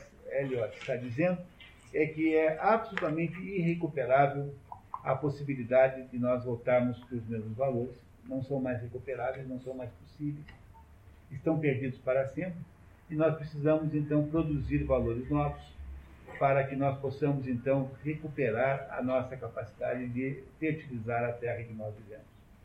Todas as possibilidades tentadas deram errado. Ele, ele passou o tempo todo nessa história aqui nos contando de como as coisas estão mal, como tudo virou uma espécie de exército de zumbis, de como tudo não é mais possível, e ele tentou recuperar as as origens, né? tentou recuperar os valores uh, do passado, os valores que produziram, haviam produzido aquela civilização até ali, e havia, e havia, e chegou no final concluindo que o, o rei pescador abandonou completamente a possibilidade de ação. Não é mais possível sair daí, mas é, é possível, no entanto, você produzir valores novos a partir dos quais seria possível recuperar a fertilidade da terra essa terra que encontra-se inviável nesse momento. T.S. Eliot acha, acredita piamente, e escreveu isso num livro magnífico chamado Notas para uma Definição da Cultura, é, ele acredita piamente que toda, toda cultura tem origem religiosa, toda ciência. Aliás, não é apenas nesse caso em que acontece isso, né? Veja, você, tem, você também tem a, a tese de que toda civilização tem base religiosa.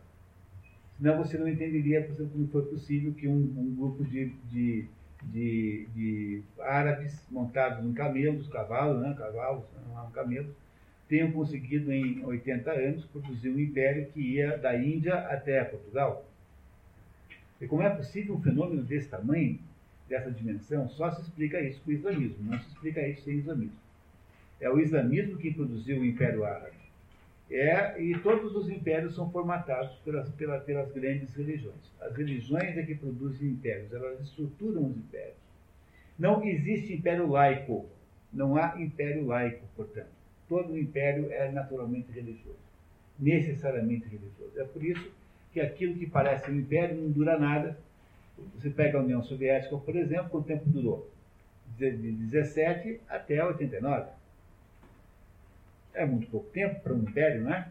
Você pega o império, uh, o império nazista de Hitler, quer dizer, se o, o, terceiro Reich ia durar mil anos, durou quanto? Uns 15. Né? É para durar mil anos, mas durou 15 só. Por quê? Porque esses impérios que são des, desacralizados são completamente inviáveis. Então, como é que você faz um império ariano? Como é que faz uma coisa dessa? É, é completamente impossível. Porque você não consegue fazer um império que parta do pressuposto de que ninguém pode participar.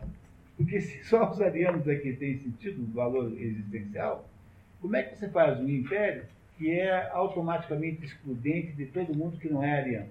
Não pode haver um império nessa base.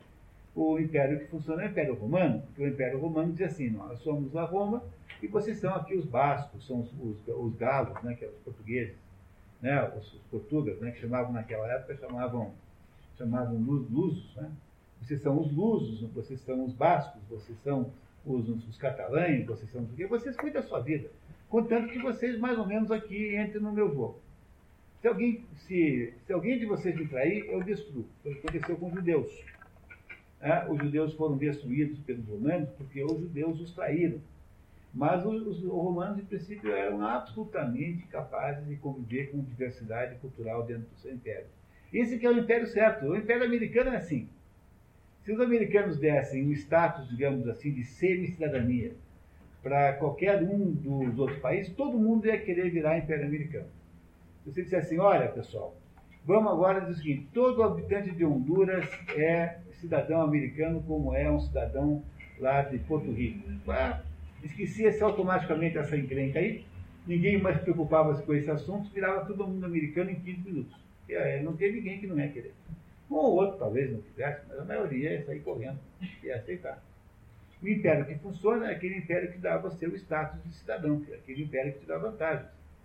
Porque se o império não te dá vantagem nenhuma, portanto, os, o império que os árabes fizeram era um império extremamente includente, porque era um império que dava um status social equivalente para quem fosse islâmico. Ainda assim hoje, tanto é que você tem essa tendência dos dissidentes né, irem virar islâmicos. Por quê? Porque no islamismo há mais igualdade eh, relativa do que há entre os cristãos, por exemplo.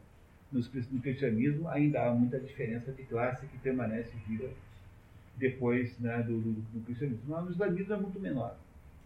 Bom, mas estou dizendo para isso que, além dessa tese, é uma tese subsidiária, a tese de que todas as civilizações são religiosas. Pois o, o T.S. Eliot nesse livro chamado Notas para uma definição de cultura, é, defende a ideia aí parecida com essa de que toda cultura tem base religiosa.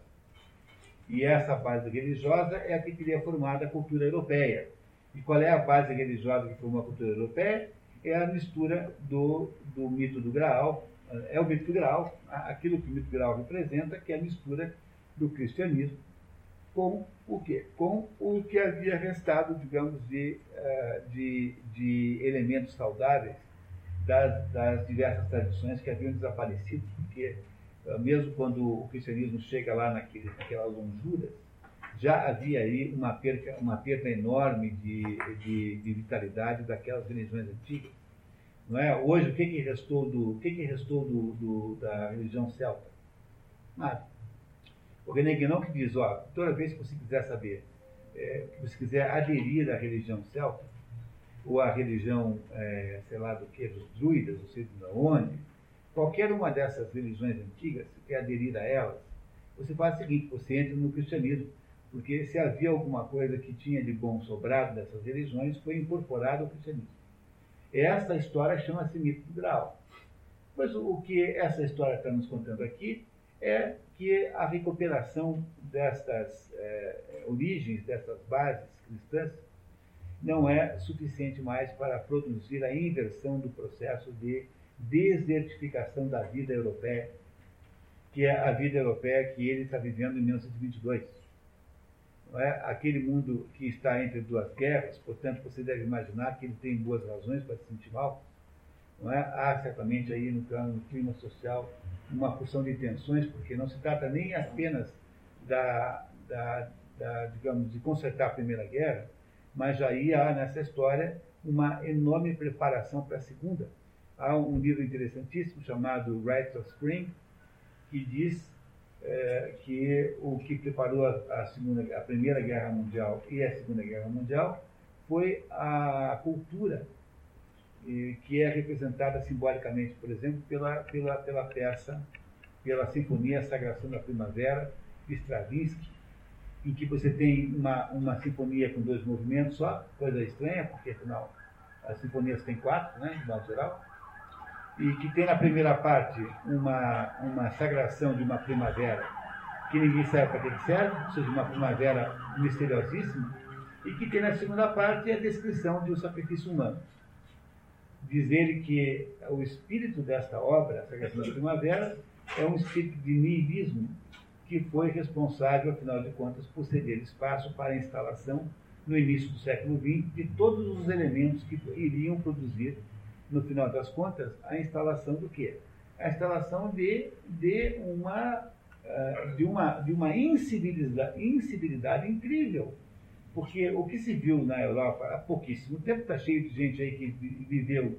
Os pais de vocês, todos aí, eram vivos no tempo da Segunda Guerra Mundial, portanto, não há não passou tempo nenhum, isso é uma coisa que aconteceu ontem. A Segunda Guerra Mundial foi ontem, ontem, ontem. Não é? Como foi possível que se criasse uma, um barbarismo desse tamanho, tanto na primeira quanto na segunda? Primeira é mais difícil achar gente viva, né? Mas tem também, porque tem gente aí de menos de 100 anos tem que ter para ter estado vivo na Primeira Guerra Mundial. Talvez não consciente, mas vivo. Agora, a Segunda Guerra Mundial aconteceu ontem. Pô, eu, imagine, eu que sou muito jovem, nasci, sei lá o quê, 15 anos depois da Segunda Guerra Mundial. Pô, imagina, não é nada. 15 anos antes, era, o pessoal estava vivendo a guerra, não é nada. 15 anos, você lembra dos últimos 15 anos, não lembra? O que aconteceu com você 15 anos atrás. É uma coisa impressionante de de perto. Né? Como foi possível instalar tamanho barbarismo no mundo? E essa instalação desse barbarismo no mundo extraordinário foi esse vácuo de religiosidade. Não no sentido. É, não estou fazendo por sentido religioso aqui, mas quando você retira os valores que eram os valores estruturantes daquela sociedade, daquela civilização, e você os nega peremptoriamente, você transforma o mundo num exercício de niilismo e negação, o que é niilismo e negação? Negação é a maneira de você dizer que o mundo não tem valor nenhum. Olha, pessoal, vamos falar aqui sério uma coisa? É assim, eu não tenho, eu, eu, eu, eu quando vou construir uma cosmovisão, quando eu construo uma visão de mundo, qualquer que seja ela, essa cosmovisão tem que ser obrigatoriamente positiva. É, o que eu quero dizer com isso é que você não consegue criar uma filosofia, por exemplo, suponha que filosofia, agora entenda a filosofia como uma cosmovisão. Você não consegue criar uma filosofia com base numa coisa chamada nihilismo, na, base, na ideia de que nada existe. Você não pode criar uma filosofia numa base cética, um ceticismo. Porque o ceticismo não é uma, uma doutrina filosófica, o ceticismo é uma medida prudencial. Você deve ser cético na vida para você não entrar em fria. É? Então, quando te oferece um bilhete de fria premiado, você deve perguntar assim: opa, peraí, não vou entrar nessa fria, não sou bobo. Isso é ceticismo. Ceticismo o que, que é? É uma medida prudencial que você tem em frente à vida. Mas o ceticismo não pode ser uma filosofia de vida. Ele não pode ser uma filosofia. Porque para poder ser uma filosofia tem que ter algum conteúdo real, tem que ter alguma coisa que se possa mastigar. Tem de ter carne na sopa, entendeu? Entendeu? Não é o. Tem um.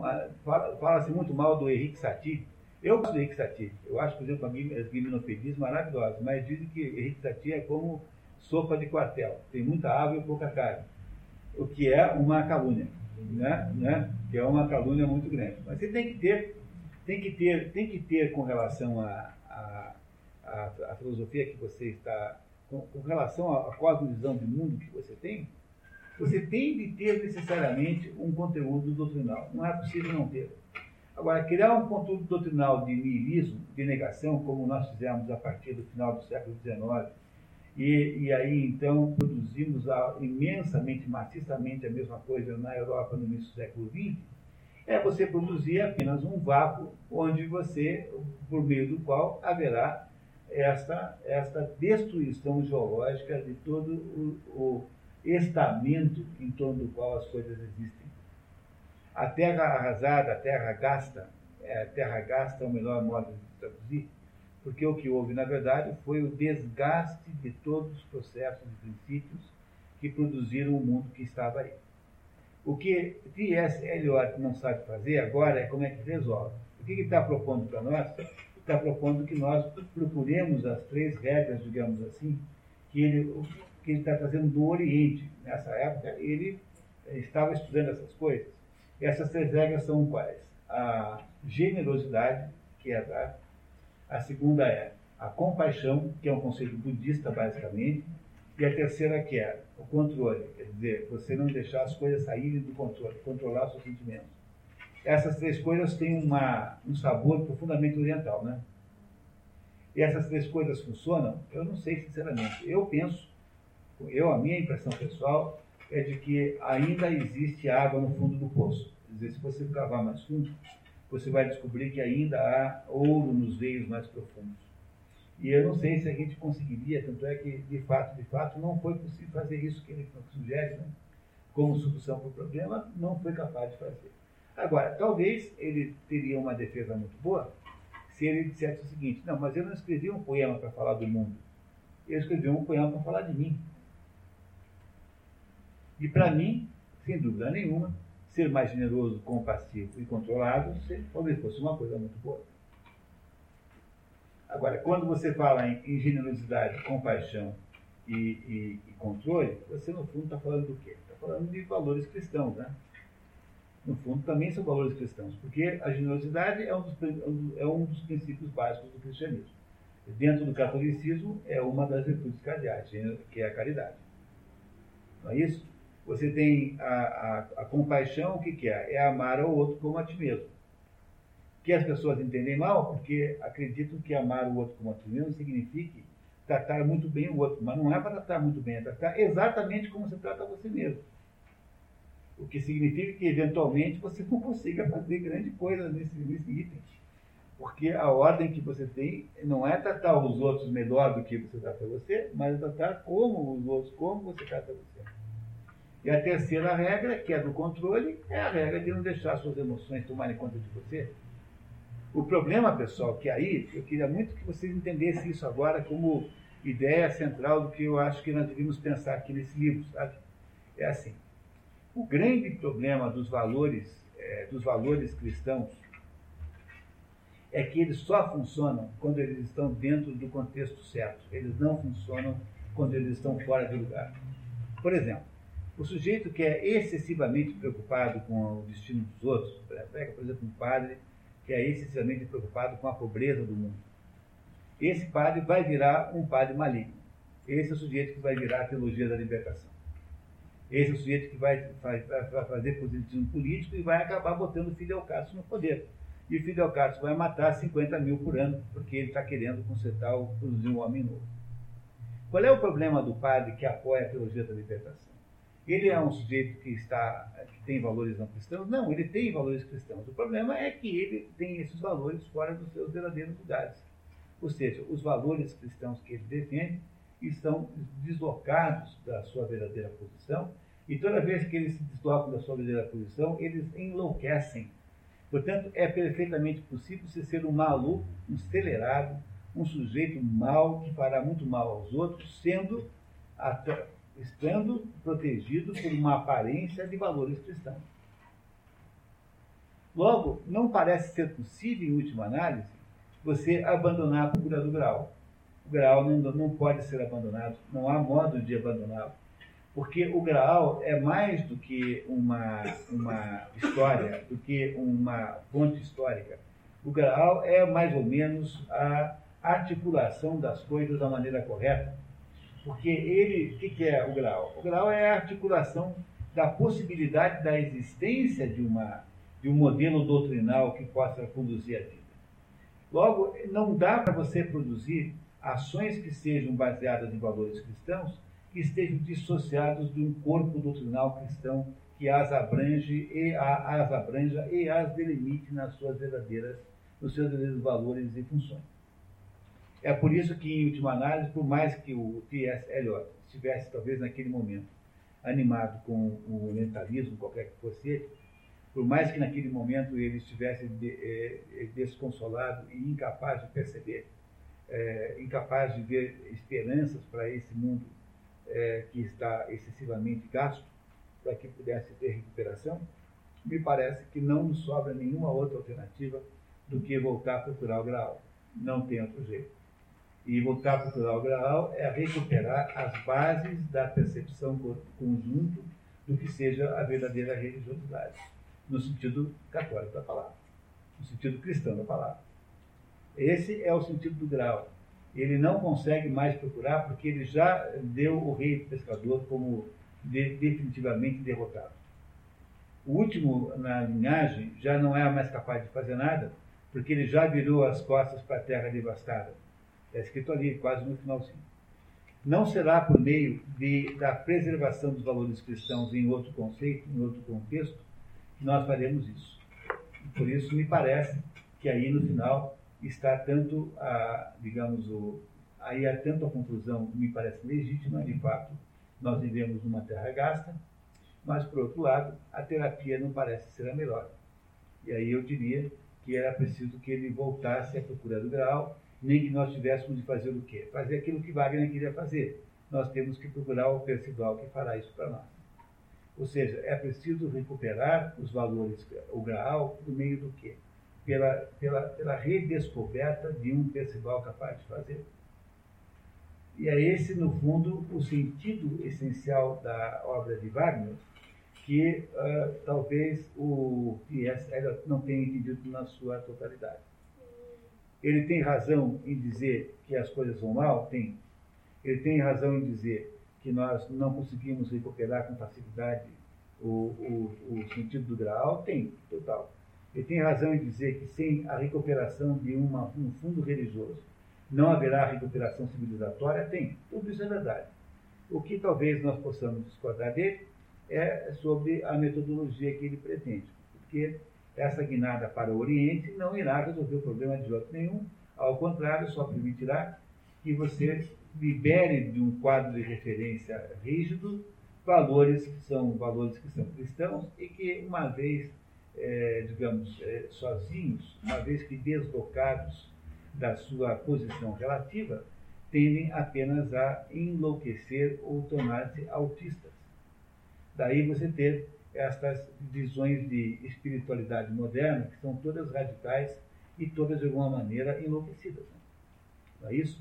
O sujeito só pensa em caridade, o sujeito só pensa em, em, em, em só pensa em, em, compaixão, quer dizer, você cria o pacifista bobo. O que, é um pacifista bobo? O pacifista bobo é aquele sujeito que não entende que às vezes tem que dar umas porradas mesmo. Né? Então, por que ele não faz isso? Porque ele tem aquela atitude assim, não, eu sou da paz, eu jamais levantaria a mão contra nada. É o sujeito que faz, um sujeito que é assim, é um bobalhão. Mas é um bobalhão por quê? Porque ele é um sujeito que comprou a ideia da paz, da, da paz cristã, a ideia da paz cristã, tirou do contexto da paz, em que a paz cristã tem sentido, porque, afinal, na Bíblia tem lá alguns momentos em que diz Jesus Cristo assim, eu não vim para trazer a paz, vim para trazer a guerra.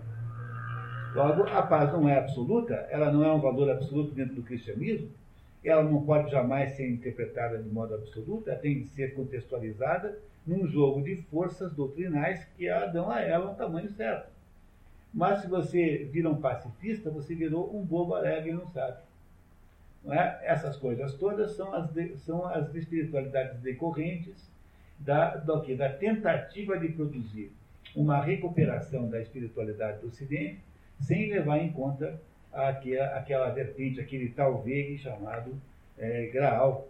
No fundo, a espiritualidade ocidental, não é? O, o, cristianismo ocidental, ou recupera o Graal do então não ter o que fazer. Logo, a busca pelo Graal continua sendo a mais importante e a mais extraordinária das nossas obrigações. Vocês compreendem isso? O doutor Rieu, da peste, vocês não lembram da peste? Faz muito tempo que nós vemos a peste aqui. O doutor Rieu é aquele sujeito que, durante a peste em Orange, ele comporta-se de uma maneira heróica e ele então faz tudo, ele entrega quase a vida dele, ele se, ele se expõe a todo tipo de perigo de contaminação, ele perde a mulher, que morre sem que ele possa atendê-la, e ele trabalha 20 horas por dia assinando o quê? Apenas assinando atestados de óbito, porque ele não consegue, não tem o soro para cuidar dos doentes, só no final é que aparece. E o Dr. Rieu faz todo o sacrifício humano que você puder imaginar, apenas porque ele deseja produzir uma religiosidade sem Deus. Diz ele textualmente na obra. O Dr. Rieu é, nos parece um homem notável, extraordinário à primeira vista, que de fato é sobre muitos aspectos, mas o Dr. Rieu, por outro lado, é a origem, é o inspirador de todo esse totalitarismo moderno que acha que o, o PT mais o SUS vão resolver o problema da, da saúde pública do mundo. É isso que o doutor é. Portanto, é aquele sujeito que vai acabar fazendo da, da sua, do seu bolso o financiamento desse plano que eles julgam que vão conseguir fazer. Por que o Estado só aumenta a sua carga tributária? Porque o Estado moderno é um Estado é, prometeico, esse Estado que quer manter os valores cristãos por sua própria conta, não é? sem falar em cristianismo, mesmo porque isso é errado por causa da pluralidade religiosa, porque o Estado é laico, não sei o quê. No entanto, eles pretendem manter os valores cristãos vivos. Como? Sem, sem a, a intermediação de Deus. Como é que você faz isso? Você faz isso transformando o SUS em entidade de ação. É, não sei o quê, o Ministério não sei das Contas como entidade de ação. E como isso não é possível fazer, eles querem sempre mais dinheiro. E é por isso que a carga tributária todo ano sobe, porque eles sempre dirão para você que não fizeram ainda, porque você não deu o dinheiro certo para eles. E é por isso que nós vamos fazendo o maior e mais incrível totalitarismo que vocês possam imaginar. A interpretação do T.S. Eliot do mundo moderno é perfeita. O que ele não sabe é como é que resolve. Porque, de alguma maneira, ele desistiu de procurar o grau. E desistir de procurar o grau não é a única, o grau é a única solução que há para esse problema. Diga, Gabriel. É, ele é o quê? Essa, essa primeira canção do, do marinheiro cristão, né? Ele tem, tem, uma, tem uma parte da Isolda, e tem uma outra canção que eu acho que o marinheiro, que o menino fala assim, estamos cada vez nos, nos aproximando do Oriente, estamos cada vez indo para o Ocidente. Tem alguma coisa a ver com... O Oriente é onde nasce o Sol. E o Ocidente é onde o Sol se põe. Então o sentido simbólico dos dois é que o Oriente é a fonte e o Ocidente é a decadência final, né? Não é isso? Em alemão você chama o Oriente de Morgenlandes, quer dizer, a, a, terra da, a terra da manhã, Oriente é a terra da manhã. É a, a língua em que há a melhor, a melhor expressão para Oriente e Ocidente é alemão. Morgenlandes, que é a terra da manhã, e Abendlandes, que é a terra da noite para o, para o Ocidente. Portanto, se você vê em Abend, né? se você em Abend vê esta, esta conotação também de noite no sentido simbólico, como retirada da luz, quer dizer, a noite no sentido simbólico é retirada da luz, e com a falta de luz, você então entra num mundo, é, digamos, trevoso, para dizer o mínimo, um mundo onde há baixa definição das coisas. Pois essa definição também pode caber muito bem nessa ideia. Aliás, dentro da, dessa visão tradicionalista de ciclo cósmico, o, o, uma das uh, razões pelas quais se acredita que nós sejamos no final do ciclo, porque há um nítido, um nítido e total uh, controle do mundo pelo Ocidente. Quando o René Guénon escrevia aqueles livros sobre o mundo, eles são livros geniais, mas ele achava que havia uma última esperança, como, aliás, acha o, o T.S. Eliot. Ele achava que o Oriente ia nos ensinar o caminho de volta, ia nos tirar do caminho da decadência. Pois é isso que o T.S. acha quando ele propõe aqui no final a solução que ele propõe. Mas, na verdade, na verdade, estavam os dois errados, tanto o René Guénon quanto o T.S. Eliot. O que nós fizemos, na verdade, foi apenas ocidentalizar o Oriente, e tem hoje um fenômeno incrível, não tem nada que um japonês queira mais cedo que americano. Eles têm, têm é, toda a estética americana, aos pouquinhos perderão completamente os seus, os seus digamos, as suas, na medida que os velhos forem morrendo, perderão as suas, a sua base cultural histórica e vai chegar uma hora que você vai para o Japão e vai ter é, sushi no McDonald's e vai ter um Mac Sushi qualquer, sei lá como é que vai ser isso, sei lá, mas vai ter um troço desse, assim, quer dizer, o sushi vai transformar-se numa comida do mundo industrial ocidental. E me parece que é, o T.S. olha, ele não sabia, não sabia bem o que fazer e não de fato mostrou isso. Agora, a interpretação que ele faz da decadência geral do mundo me parece perfeita. A poesia, do ponto de vista, digamos, da sua musicalidade, da sua estruturação, se você retirar da conta essas dificuldades que ele nos impõe por misturar tudo, né? Mistura memória com reminiscência, com, com personagens que falam e não nos indicam quem são.